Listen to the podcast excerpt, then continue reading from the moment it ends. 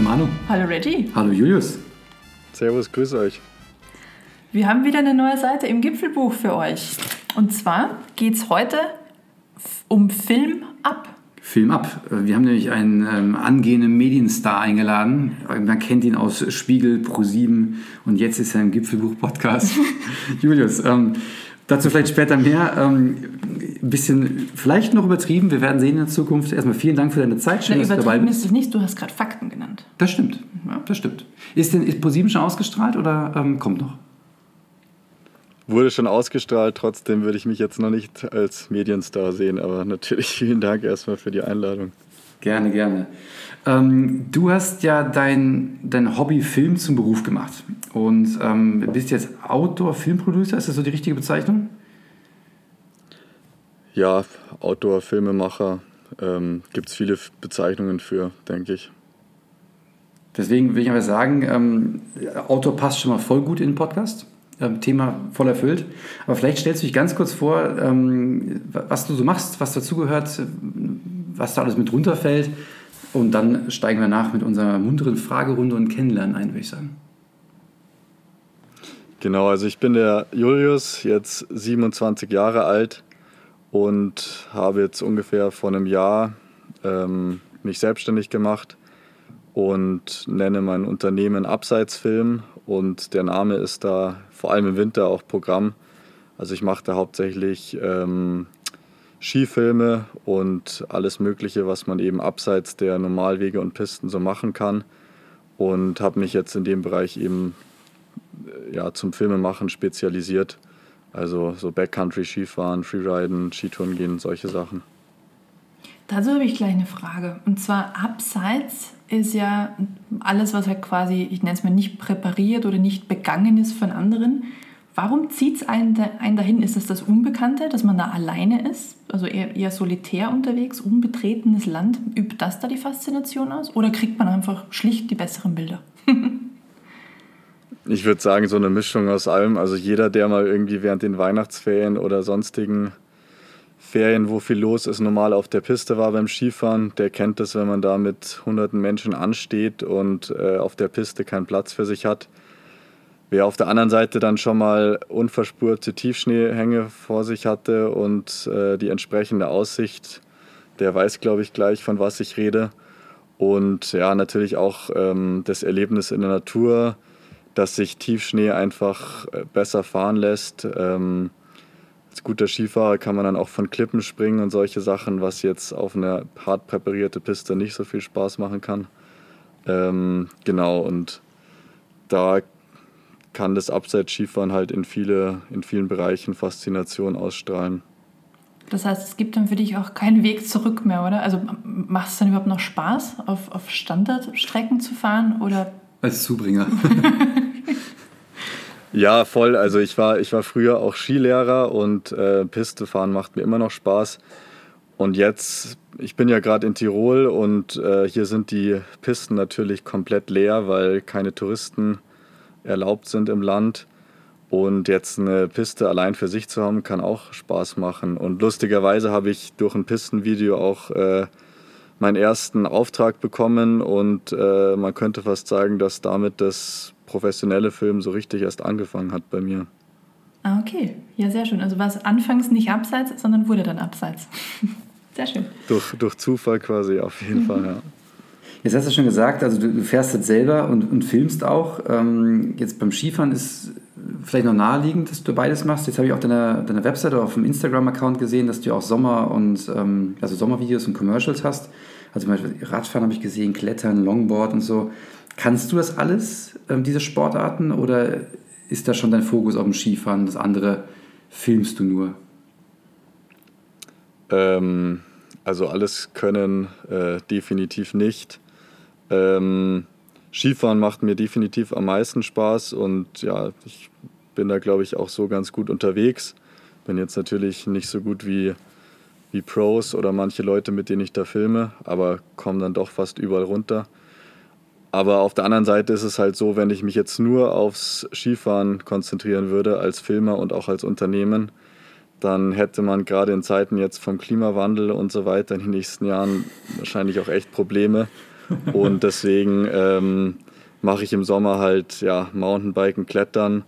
Ähm, und ich, ja, ich kann ganz passabel Mountainbike fahren und auch klettern, aber eher halt so als Allrounder. Ähm, und da bin ich jetzt nicht wahnsinnig gut, aber ja, kann halt dadurch auch viele Orte erreichen, wo jetzt ein größeres Filmteam, sage ich mal, dann eher Probleme hätte.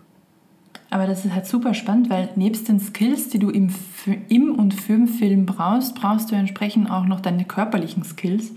Kommt da einiges vermutlich auch durch die Arbeit selbst, nehme ich an, weil man es dann tut, aber bereitest du dich auf gewisse Dinge auch vor, wenn du sagst, okay, ich möchte jetzt einen Schwerpunkt auf Klettern legen, im Sommer beispielsweise, gehst du dann explizit in Kletterkurse beziehungsweise hangelst dich an immer höheren Schwierigkeitsgraden dann hoch? Also fokussierst du dich in irgendeiner Art und Weise auf etwas oder kommt das einfach mit den Aufträgen ums Eck?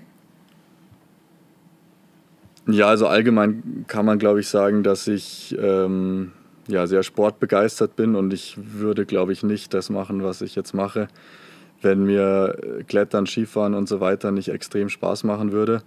Und ich glaube, dass es immer so ist in vielen Bereichen, wenn einem was Spaß macht, dann wird man mit der Zeit, die man investiert, meistens auch eh besser.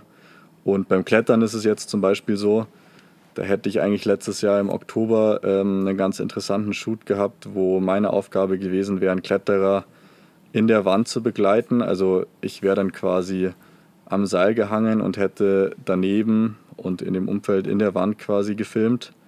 Ähm, und für das Projekt habe ich halt dann auch trainiert, wie man mit Seilklemmen Seile hochgeht und nochmal Abseiltechnik und sowas perfektioniert. Ähm, da tue ich mich dann entsprechend für die Aufträge schon spezialisieren und vorbereiten. Aber äh, letztlich wurde der Auftrag dann leider wegen Corona mal wieder abgesagt. Ah, schade. Ähm, da hoffe ich, dass das dann im, im Frühling oder Sommer nachgeholt wird. Also ich, ich habe deswegen die Frage gestellt, weil wir halt im, im Software-Sektor unterwegs sind und wenn ich mir denke, okay, ich habe jetzt mein, mein Skillset da, dann kommen irgendwie im Gefühl im Wochentag neue Frameworks raus dann denkt man sich auch, okay, auf was spezialisiert man sich denn? Das heißt, worauf hat man den Fokus? Also sowas gibt es dann für dich gar nicht, sondern du sagst, Sport, alles cool, gewisse Sachen, auf die bereite ich mich halt ein bisschen spezieller vor, aber du hast quasi dann keinen expliziten Fokuspunkt, wo du sagst, da bist du der absolute Spezialist. Oder kommt das mit der Zeit von alleine? Ja, also den absoluten Fokus, den, den habe ich schon auf dem Skifahren. Mhm. Ähm, wo ich mich halt dann auch echt fit halte, dass ich auch bei Skitouren Stativ, Drohne, Kamera etc. halt auch mit eigener Kraft hochtragen kann. Ähm, also das ist auf jeden Fall meine Spezialisierung. Und im Sommer, ja, ist es halt eigentlich das Mountainbiken und das Klettern. Also ich, ich weiß noch, ich habe glaube ich einmal beim Snowboarden versucht, einen anderen Snowboarder zu filmen. Und ähm, das Video ist spektakulär, nämlich mein Sturz. also ähm, wirklich großen Respekt also vom Fahren und Filmen, weil ich habe gesehen, du hast auch bewegte Sachen bei, gut, einiges, wie du schon meinst, mit, mit Drohne, aber auch, ähm, ich glaube, Fahren und Filmen ist echt nicht ganz trivial. Aber da vielleicht gleich zur nächsten Frage. Das ist ein super Anschluss. Und zwar, das ist ja vermutlich, ohne dir nahe treten zu wollen, ein paar Jahre her, ne? Ja, seitdem bin ich auch nicht mehr viel Snowboard gefahren. also seitdem hat sich auch die, die Technologiewelt ein bisschen weiter gedreht. Was genau, Julius, verwendest du denn tatsächlich an Standard-Equipment, wo du sagst, ohne dem brauche ich sowieso gar nicht außer Haus gehen? Und welche kreativen Lösungen, also falls das überhaupt gegeben hat, ähm, hat es denn schon benötigt, weil der Kunde irgendwas Abgefahrenes gebraucht hat? Ja, da muss ich jetzt aufpassen, dass ich nicht zu sehr ins Detail gehe, weil man da ja wahrscheinlich auch einen eigenen Podcast drüber machen könnte, über die oh, ganze Ausrüstung. Aber ja, also allgemein kann man auf jeden Fall sagen, dass sich da in den letzten Jahren gerade mit den Drohnen ähm, so viel verändert hat. Ähm, gerade beim Skifahren hat man vor 15 Jahren noch Helikopter buchen müssen, was irrsinnig teuer ist und äh, damit eigentlich nur den großen Produktionen ähm, möglich war. Und da kann man jetzt für relativ wenig Geld atemberaubende Bilder halt äh, selber machen. Ähm, von daher ja, benutze ich da so semi-professionelle Drohnen, die man noch gut in den Rucksack kriegt, ähm, weil Mobilität ist halt das Aller, Allerwichtigste in dem Bereich. Und ja, auch kameramäßig hat sich viel getan. Da benutze ich Sony Mirrorless Kameras, die ähm, sehr, sehr kompakt sind, aber trotzdem ein super Bild liefern, Zeitlupen und solche Sachen. Ähm, also insgesamt sehr, sehr kompaktes Equipment. Ähm, aber in Summe ja, kommen dann schon auch immer ein paar Kilo zusammen, vor allem wenn man dann noch Stativ und so dabei hat. Und ähm, die Kunden haben jetzt selten super spezielle ähm, Wünsche oder Vorstellungen. Gern gesehen ist halt eine bewegte Fahrt, sei es jetzt irgendwie beim Mountainbiken oder gerade auch beim Skifahren. Also sprich, dass ich mit einer Kamera anderen hinterherfahre und die begleite. Und da benutzt man halt so Gimbals, also so mhm. Kamerastabilisierungssysteme. Und die haben vor zehn Jahren auch noch zigtausende Euro gekostet und ähm, heute kann man sich sowas für wenige hundert Euro kaufen. Also da ist mir auf jeden Fall auch so der technologische Fortschritt entgegengekommen. Der ist schon verrückt eigentlich, wenn man sich denkt, was vor zehn Jahren alles noch nicht da war. Da konntest du dir nicht eine Drohne für, weiß ich nicht, 400, 500 Euro kaufen und deine eigenen Hammershots produzieren. Wir, wir haben eine kleine Spark, eine DJI Spark. Genau und waren mhm. auch echt massiv begeistert, wie anders man plötzlich seine eigenen privaten Touren auch dokumentieren kann. Welche, welche Drohnen verwendest du denn? Also stell, wenn du darüber sprechen magst. Wenn du darüber sprechen magst, ja. Ja, klar. Also, wie gesagt, ich muss da immer nur aufpassen, dass ich da nicht zu lange drüber rede, weil wir bremsen mache. ähm, also auch Drohnen von DJI. Ich weiß immer nicht genau, wie man die ausspricht, aber ich, ich, ich denke DJI, ja. Ich denke die schon. gleiche Marke wie eben auch eure Spark. Mhm. Und da benutze ich die Mavic 2 Pro. Mhm. Ähm, cool. Also das ist quasi so, sage ich mal, die, die professionellste Drohne mhm. in, in deren Line-up, die man noch in den Rucksack kriegt. Aber die, die ist auch nicht ganz so klein. Ne? Also ich habe auf Instagram den, deinen Rucksack gesehen, ähm, der ist schon ziemlich groß. Hast du einen 80-Liter-Rucksack mit dabei oder wie stelle ich mir das vor? ja, also beim Skifahren habe ich meistens so einen ABS-Rucksack, also mit, mit Airbag, mhm. zwecks der Lawinensicherheit, einfach irgendwie aus Gewohnheit. Und der hat 35 Liter. Ähm, allerdings, wenn man jetzt Felle, Essen und noch eine Jacke und so dabei hat, ja, dann wird der schon ziemlich voll. Und ja, manchmal habe ich auch so einen, das ist dann glaube ich 45 Liter Rucksack oder so dabei, wenn ich jetzt wirklich richtig viel Equipment mitnehmen muss. Das stellst alles du oder bringt das auch teilweise der Kunde mit oder wie, wie läuft das dann genau? Ähm, das stelle stell im Normalfall alles ich. Ähm, ja, ist oft so bei teuren Werbeproduktionen, dass äh, die Kameras und so gemietet werden. Ähm, da gibt es zum Beispiel den Münchner Kamerahersteller Ari, die da auch eigentlich Weltmarktführer sind, auch für Hollywood-Produktionen und so, wo dann eine Kamera ohne Zubehör schnell mal 100.000 Euro kostet. Sowas mietet man halt. Aber das mache ich jetzt sehr, sehr selten. Oder Red-Kameras habt ihr vielleicht auch mal gehört. Ähm, oder auch nicht. Aber das wandelt sich auch so ein bisschen, habe ich das Gefühl, durch die ganzen Social-Media-Sachen. Weil jetzt ähm, in meinen Augen, das sehen manche Leute wieder ein bisschen anders, ähm, Werbefilme nicht mehr super aufwendig einmal im Jahr fürs Fernsehen produziert werden, sondern durch die Schnelllebigkeit der sozialen Medien einfach ja, viel Content gefragt ist. Und da braucht man dann nicht jedes Mal diese super teuren Kameras, wenn ohnehin die Videos super komprimiert dann auf Instagram oder YouTube oder so zu sehen sind. Von daher habe ich da halt meine eigenen Kameras und halt eben Ausrüstung, die genau abgestimmt ist und die ich halt aus eigener Kraft überall hintragen kann, was halt auch so ein bisschen ähm, ja, mein Markenzeichen ist, dass ähm, ich eben alleine mein komplettes Equipment überall hinbringen kann und man deswegen jetzt nicht riesige Produktionsteams braucht, ähm, wodurch ja auch meistens dann gerade in den Bergen die Mobilität extrem eingeschränkt wird. Ähm, wenn, wenn, ich mir das so vorstelle, der Kunde hat ja irgendwie schon eine konkrete Idee, was er denn filmen will. Also klar, auch für welches Medium nehme ich mal an, ob jetzt Instagram oder, oder halt irgendwie für doch irgendwie ein Commercial für, fürs Web vielleicht. Äh, kommt er mit einem konkreten Skript daher oder äh, sagt er, ich, ich würde gerne irgendwie Skifahren in den Bergen und diesen Skier da schön präsentieren? Also wie, wie kann man sich das vorstellen? Wie, wie weit sind die vorbereitet? Wie weit hast du da auch Freiheiten oder wie weit musst du da auch Story liefern? Also es ist ein bisschen unterschiedlich, aber zunächst kann ich auf jeden Fall sagen, ich wurde jetzt in meiner doch relativ kurzen Filmerkarriere, sage ich mal, oder professionellen Filmerkarriere noch nie nach der Kamera gefragt, ähm, weil die Leute sehen die Videos, die ich gemacht habe und die Qualität passt, also so von Auflösung und Farben etc. Da wird nie danach gefragt. Also das ist auch, ja, die Filmemacher reden viel zu oft immer über die Kameras, aber die Kunden interessiert das selten, was man dann wirklich benutzt.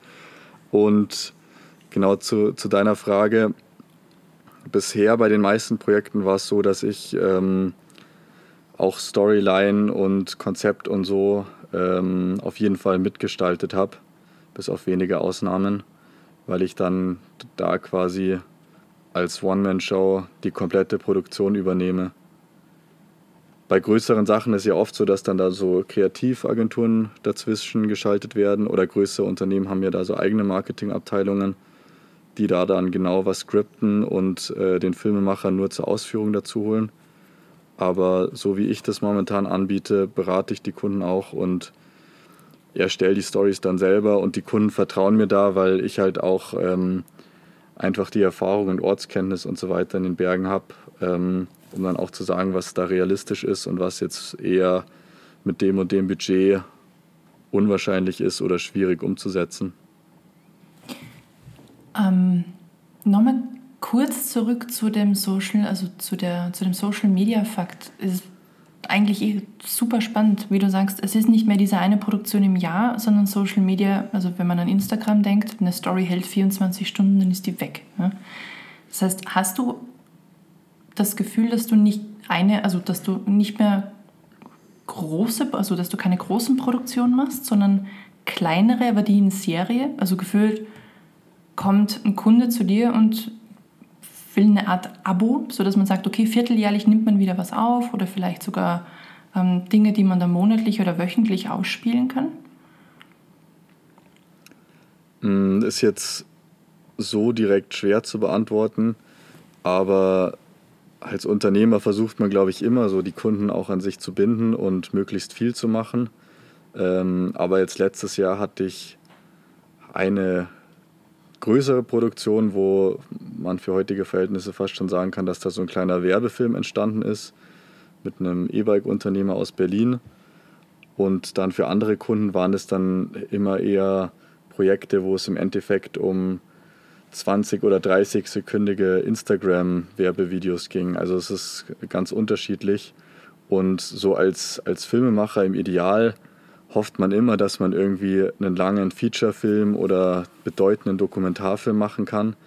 Aber mhm. man muss halt auch irgendwie schauen, wie ist die heutige Zeit, wie ist der Markt. Und da ich jetzt ja auch noch nicht so viel Erfahrung habe, ähm, ist es für mich natürlich leichter, kleinere Unternehmen zu finden mit im, im Verhältnis zu Großkonzernen etwas kleineren Budgets, wo ähm, Social-Media-Werbung halt deutlich besser für die ist, weil ähm, es ist nun mal einfach so, man zahlt immer noch zigtausend Euro für 30 Sekunden Fernsehwerbung, hat aber für deutlich weniger Geld auf Social Media die Möglichkeit, ja, perfekt zielgruppengesteuert ähm, seine Zielgruppe an, anzusteuern oder zu erreichen.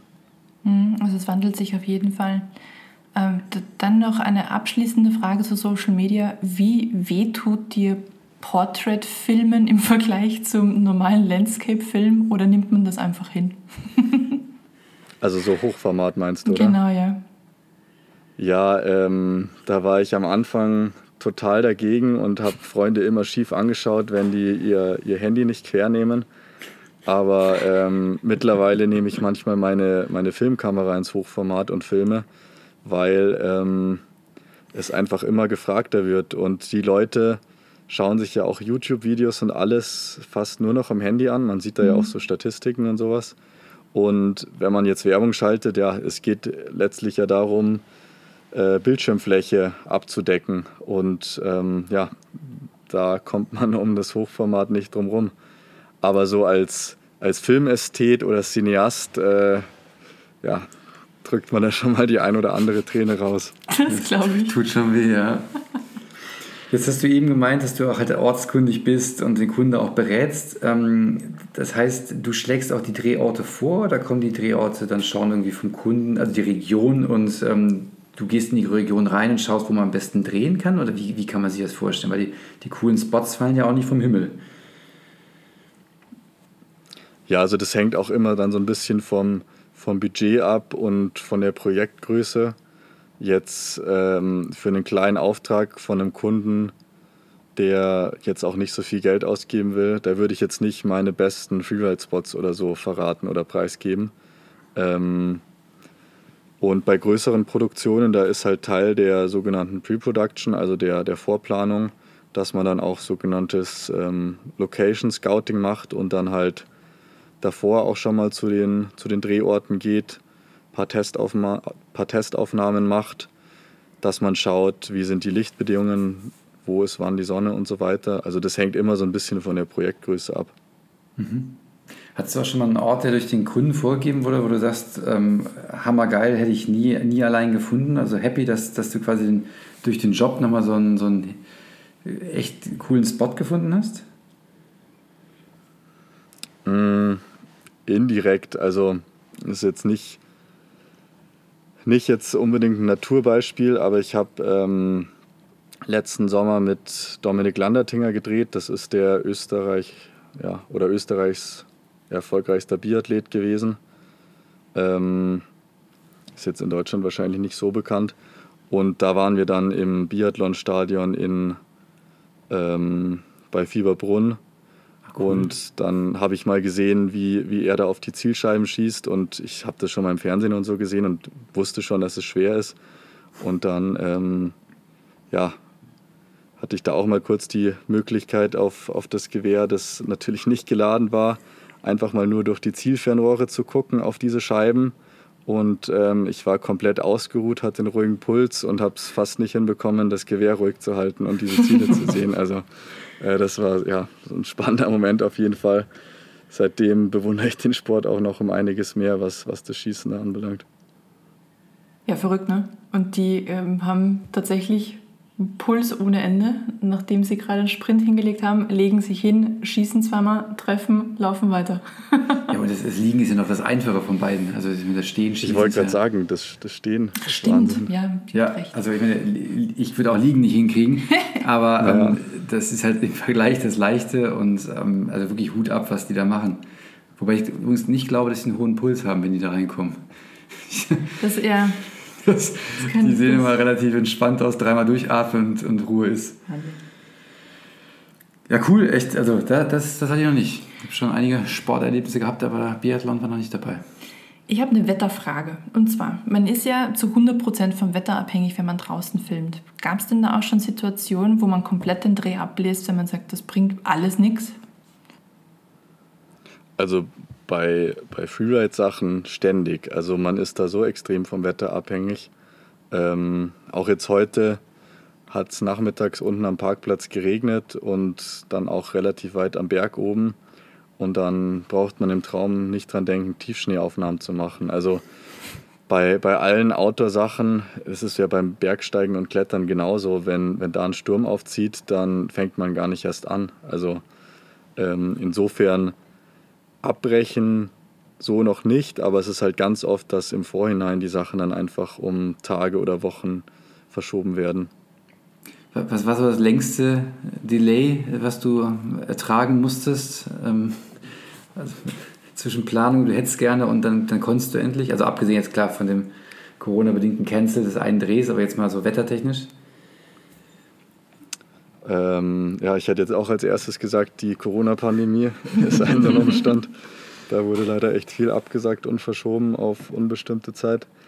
Aber ja, also beim, beim Skifahren, da wartet man teilweise den ganzen Winter auf, auf die perfekten Bedingungen. Also muss man sich so vorstellen, man, man ist den ganzen Winter unterwegs und macht irgendwelche Touren und schaut mit dem Fernglas auf gegenüberliegende Berge und dann sieht man vielleicht eine Line und dann hat es aber eine zu hohe Lawinenwarnstufe oder es liegt zu wenig Schnee, zu viel Schnee, das Wetter passt nicht. Also es vergehen manchmal ganze Winter, ohne dass man dann diese eine Line fahren kann.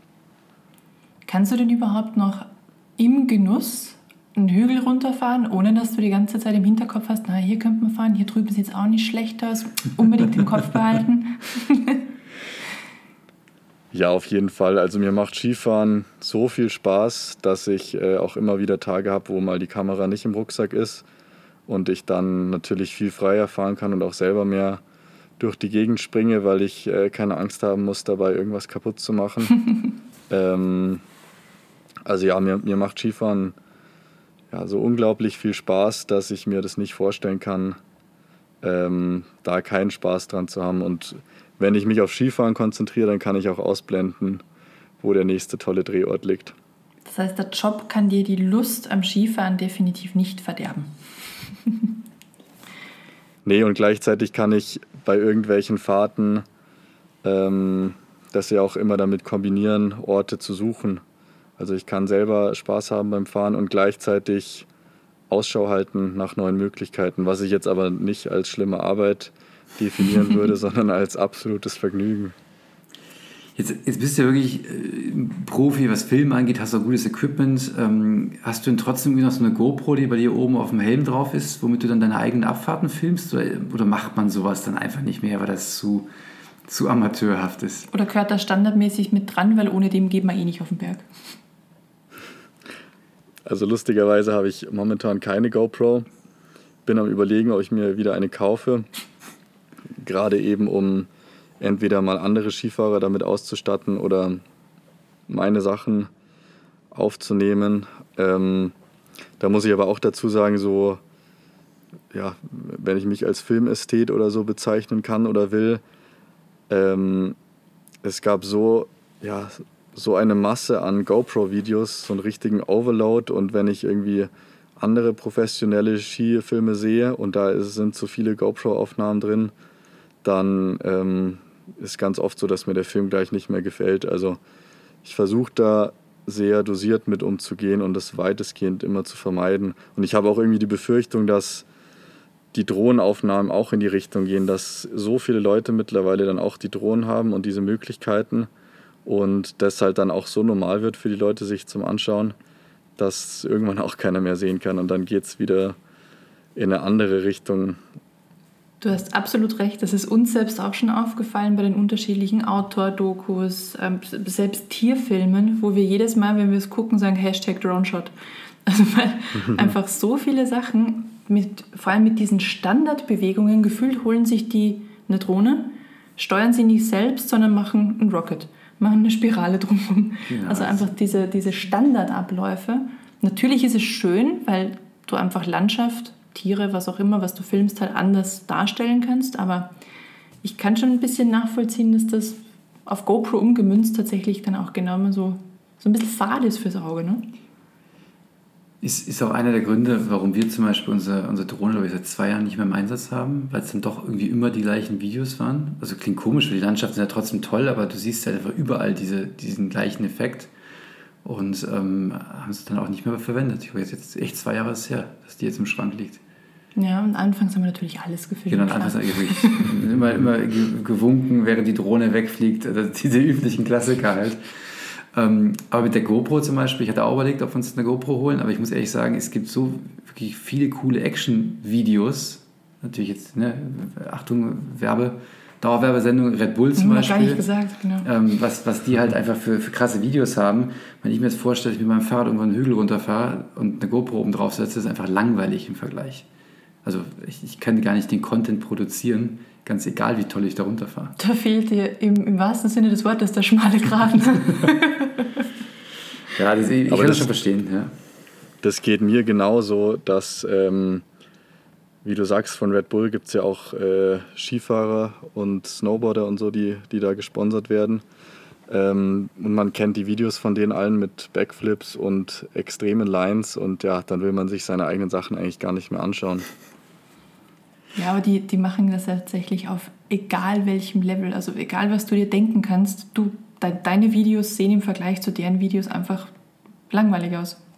Das krasseste, was ich von ihnen halt jemals gesehen habe, war dieses mit so einem wie heißen diese Anzüge mit diesen Fledermausärmeln? Die Wingsuits. Die Wingsuits. Also jemanden einen Basejump macht mit so einem Wingsuit und dann in ein fliegendes Flugzeug einsteigt, da war es für mich vorbei. Das ist okay, ich habe jetzt alles gesehen. Das war's. Genau, zu deiner Sorge vielleicht mit, der, mit den Drohnenshots. Ähm, du hast ja auf deiner Webseite so ein, so ein, paar Videos auch drin, also ein paar Teaser.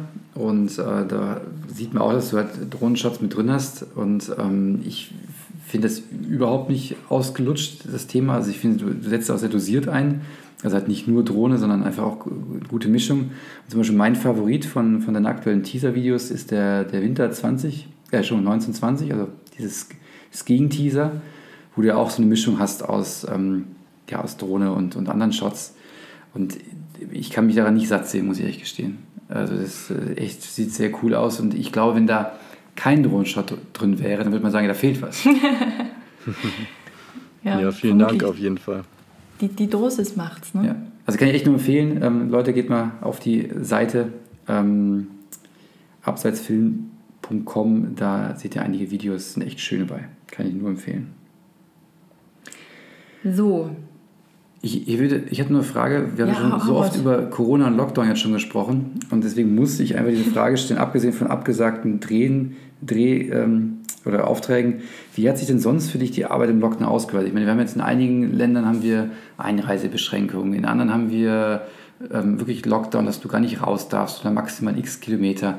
Wie hat sich denn das für dich ausgewirkt? Ich meine, ist dein Job schließlich. Ist das, weil es berufstätig ist, darfst du trotzdem raus? Oder wie kann man sich das vorstellen, wie der Lockdown sich für dich dann auswirkt?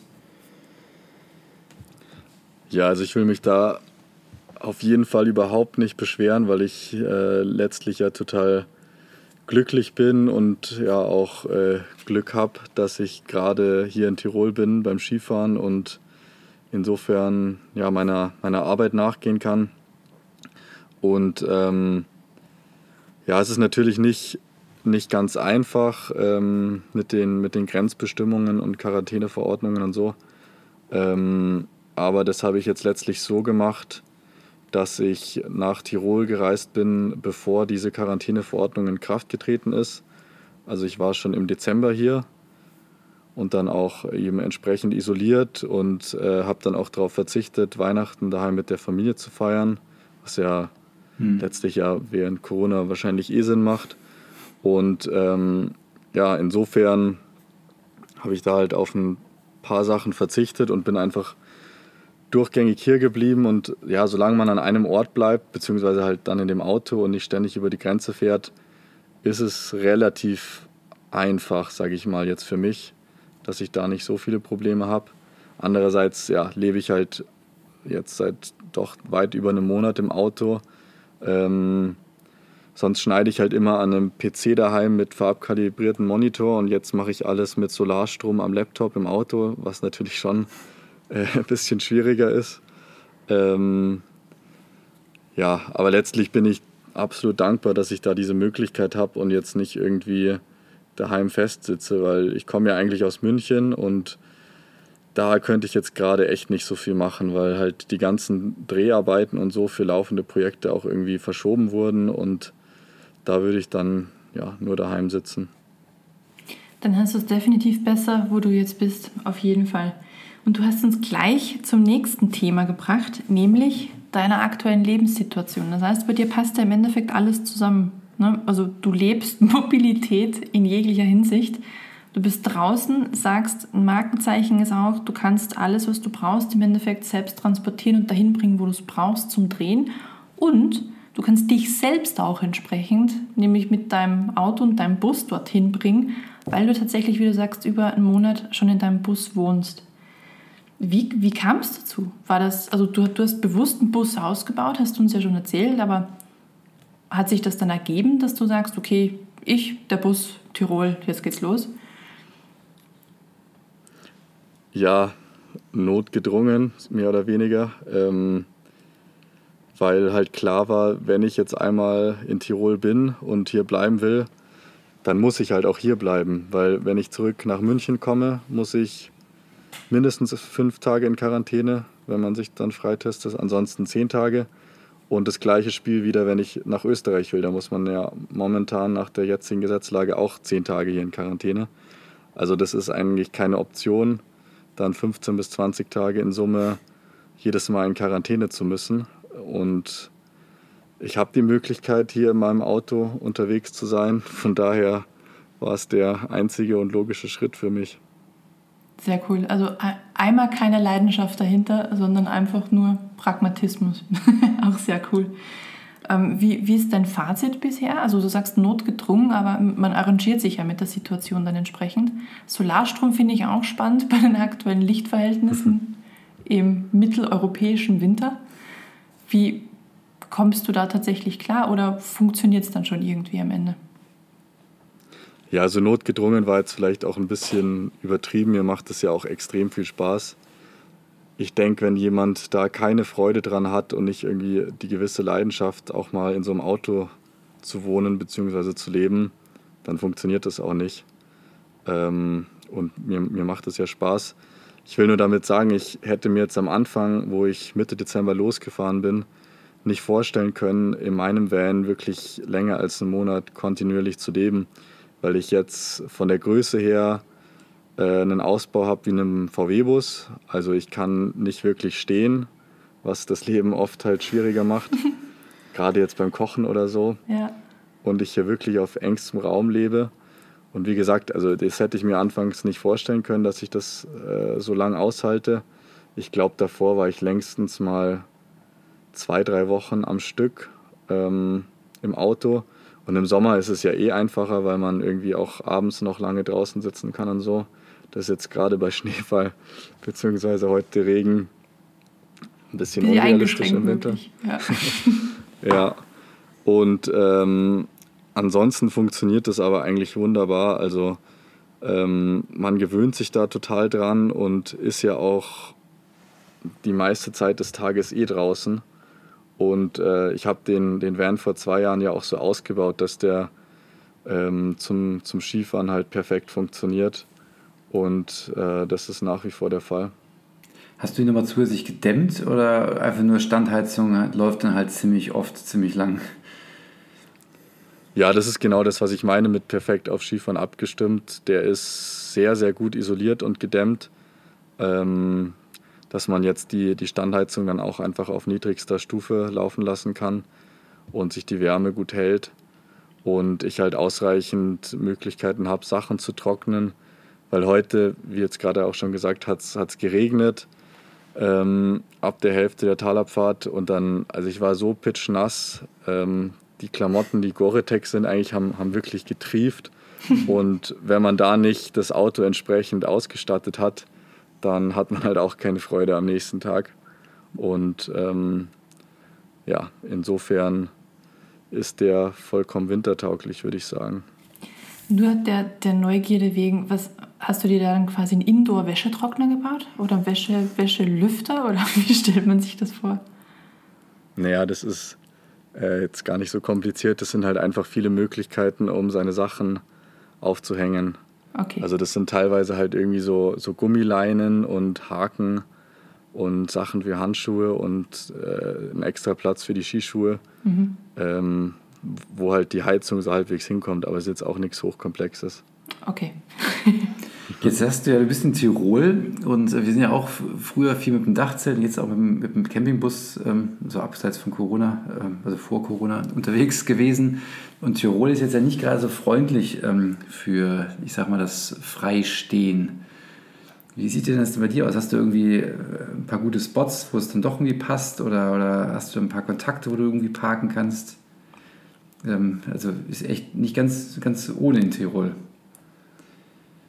Ja, das ist so eine Mischung aus allem. Da ist halt auch einfach ja, viel Erfahrung dabei, dass man halt auch weiß, wo es geht und wo es nicht geht. Ähm, und ein paar, paar Kumpels von mir sind, sind auch hier gerade in der Gegend unterwegs. Und äh, auch andere Leute mit Campern, mit denen ich ab und zu mal draußen geredet habe. Und jetzt ist hier zum Beispiel im Zillertal gerade so, dass ja fast jeden Abend die Polizei mal vorbeikommt und dann ja auch schon Freunde nach Hause geschickt hat und so. Ähm, also es ist momentan nicht so einfach. Für mich ist jetzt halt kein Problem wegen dem Arbeiten. Das kann ich auch nachweisen. Aber ähm, ja, für, für viele Skifahrer, die jetzt halt so da sind und da irgendwie versuchen durchzukommen, ist halt schon oft so, dass entweder die Bergbahn an den Liftparkplätzen, dass die was sagen oder eben die Polizei mal vorbeikommt. Also doch noch so scharf, weil ich hätte eher schon vermutet, wir sind bei einem Punkt der Pandemie angekommen, wo es schon eher darauf rausläuft mit der eh schon wurscht. Aber offenbar nicht. Dem Motto, wenn du, solange du in deinem Bus bleibst, kannst du doch keinen anstecken. Genau. Ähm, Ja, das ist okay. auch so ein bisschen so ein bisschen meine Logik oder meine Gedanken, dass man hier wirklich so isoliert ist und jetzt im Vergleich zu München, wenn man da einmal irgendwie durch die Stadt läuft oder zum Einkaufen oder so, gleich so viel mehr Leute trifft. Und ja, es ist teils, teils. Also manche Skigebiete gehen da total gelassen mit um und bei anderen wird es noch viel strenger verfolgt als sonst. Ja, gut, ich meine, es gab ja- gab ja auch das eine oder andere Bild von auch in Österreich völlig überfüllten äh, Skigebieten. Das war auch Tirol. Das ist natürlich schlechte Publicity, kann man schon verstehen, dass die dagegen vorgehen, weil das so, soll, so soll es halt nicht sein, ja. Wenn halt irgendwie, äh, es ist Pandemie, aber kein, kein Scherz da drüben teilweise. Wobei das ja dann doch eher die, die Einheimischen sind. Ja, ja. Weil jetzt sind hier in Tirol vielleicht 50 Camper unterwegs oder weniger. Also das hält sich echt in Grenzen. Das sind jetzt, glaube ich, nicht die Leute, die, die dann für die Schlangen sorgen an den Liften. Nee, das sind tatsächlich die Einheimischen. Also das, ist, das wissen die auch, aber in Österreich und der Schweiz ist es halt so, dass gefühlt im Grundrecht drinsteht, ich darf Skifahren gehen. Ja? Deswegen Das ist ein Skiern auf die Welt. kommst du mit Skiern auf die Welt, bist mit der Bierflasche großgezogen und deswegen ist es auch so, dass die Lobby dahinter entsprechend groß ist und deswegen ist die Situation, wie sie ist. Aber gut für dich, dass du quasi, weil du halt beruflich unterwegs bist, da noch weniger Sorge hast. Aber so insgesamt, ähm, kannst du überhaupt noch zurück in deine Münchner Wohnung oder untervermietest du jetzt alle restlichen Zimmer bis auf eins? Nee, also die, die Münchner Wohnung, die ich jetzt ähm, auch für mein Referendariat hatte, die, die habe ich jetzt tatsächlich aufgegeben, weil ich jetzt eigentlich dann auch ähm, im Frühjahr mir eine Wohnung suchen wollte, jetzt zum Beispiel in Garmisch oder so, halt irgendwas, was einfach auch näher an den Bergen ist, weil ich bin so viel in den Bergen unterwegs und dann so viel Miete in München zu zahlen, macht für mich gerade irgendwie einfach keinen Sinn. War so mein Gedanke. Macht absolut Sinn. Und näher an den Bergen zu wohnen, ist, ist, ist definitiv ein Lebensziel, ja. Ja. Spart mir aber diesen Weg. Äh, gut, du wirst jetzt nicht diesen, diesen Freitag, Samstag in die Berge ähm, Stau, den der normale Münchner hat, weil du kannst ja unter der Woche schon fahren. Aber ist schon ein absoluter Vorteil, wenn man da einfach direkt nah am Gebiet ist. Total. Ich schaue mal gerade die Manu an, ob sie noch brennende Fragen auf ihrer Liste hat. Also ich habe, ich hätte noch tausend Fragen, aber dann müsste man hier tatsächlich noch ähm, Episode 2 und 3 und 4 draus machen. Vielleicht ergibt sich das ja. Ja, müssen wir anbauen. Ja, dann müssen wir anbauen. Wir Genau. sparen was auf. Genau, nee, aber sonst, ähm, ich fand es super, diesen Einblick zu kriegen. Ähm, und ich kann es nur jedes Mal, wenn wir einen Gast da haben, sagen, ich, ich habe da immer gleich Lust rauszugehen. Auch ich bin überhaupt kein Skifahrer, ich bin Österreicher. Ich kann nicht Skifahren. Ich bin, glaube ich, so Ich- das, mich das, das Ausnahmepromille. Ja? Bei der Geburt vertauscht. Vielleicht, ja, wer weiß. Mit dem. Norddeutschen oder so. Sorry, ich wollte jetzt keine Norddeutschen beleidigen. Kriegen wir gleich wieder Hass. Aber ich darf das, ich komme aus der Ecke. Stimmt, das, das eigene Land darf man immer beleidigen. Genau. Nee, ich kann, ich kann Eislaufen, aber dann hat schon aufgehört mit, mit Wintersportarten. Aber ich bin so gerne in den Bergen unterwegs, wandern, wir machen Schneeschuhtouren. Das heißt, ich, ich, ich komme quasi meiner Wintersportpflicht als Österreicher schon so halb nach. Ja. Du bist ja auch Flachland-Österreicher zu Genau, verteidigen. genau. Also deswegen hat es super Lust gemacht, einfach wieder rauszugehen. Und ich finde es nach wie vor auch sehr, sehr schade, dass wir immer noch so festsitzen. Aber die Situation ist halt, wie sie ist. Deswegen passt ja auch super in unser Fernweh-Kapitel, was wir Total, gerade haben. total. Und äh, man, man darf halt noch nicht raus, aber man träumt einfach schon. Ja, deswegen danke Julius fürs Wirklich. Träumen, was uns hoffentlich auch in den Bergen in den nächsten, ich sag's jetzt mal, in den nächsten Monaten hoffentlich noch. Ja, das, das wird schon wieder. Vorsteht. Nicht mehr mit Schnee, denke ich, aber das wird schon wieder. Das sehen wir dann. Genau. vielen, vielen Dank für deine Zeit und für den, ähm, für den wertvollen Einblick. Und natürlich, wir hoffen, dass du weiter gute Drehs machen kannst, dass die Auftragslage stabil bleibt. Und falls jetzt irgendeiner Zuhörer sagt, wollte ich immer schon mal machen, äh, so, ein- so einen Dreh würde ich gerne beauftragen. Ihr wisst ja, wo ihr den Julius jetzt finden könnt. Haut rein, äh, lasst euch was Tolles zusammenschrauben, hätte ich beinahe gesagt. Genau, in diesem Sinne, vielen, vielen lieben Dank, Julius. Und Ja, ja, ich sag danke. Danke an unsere Zuhörer und bis zum nächsten Mal. Bleibt gesund. Bleibt gesund. Tschüss. Tschüss.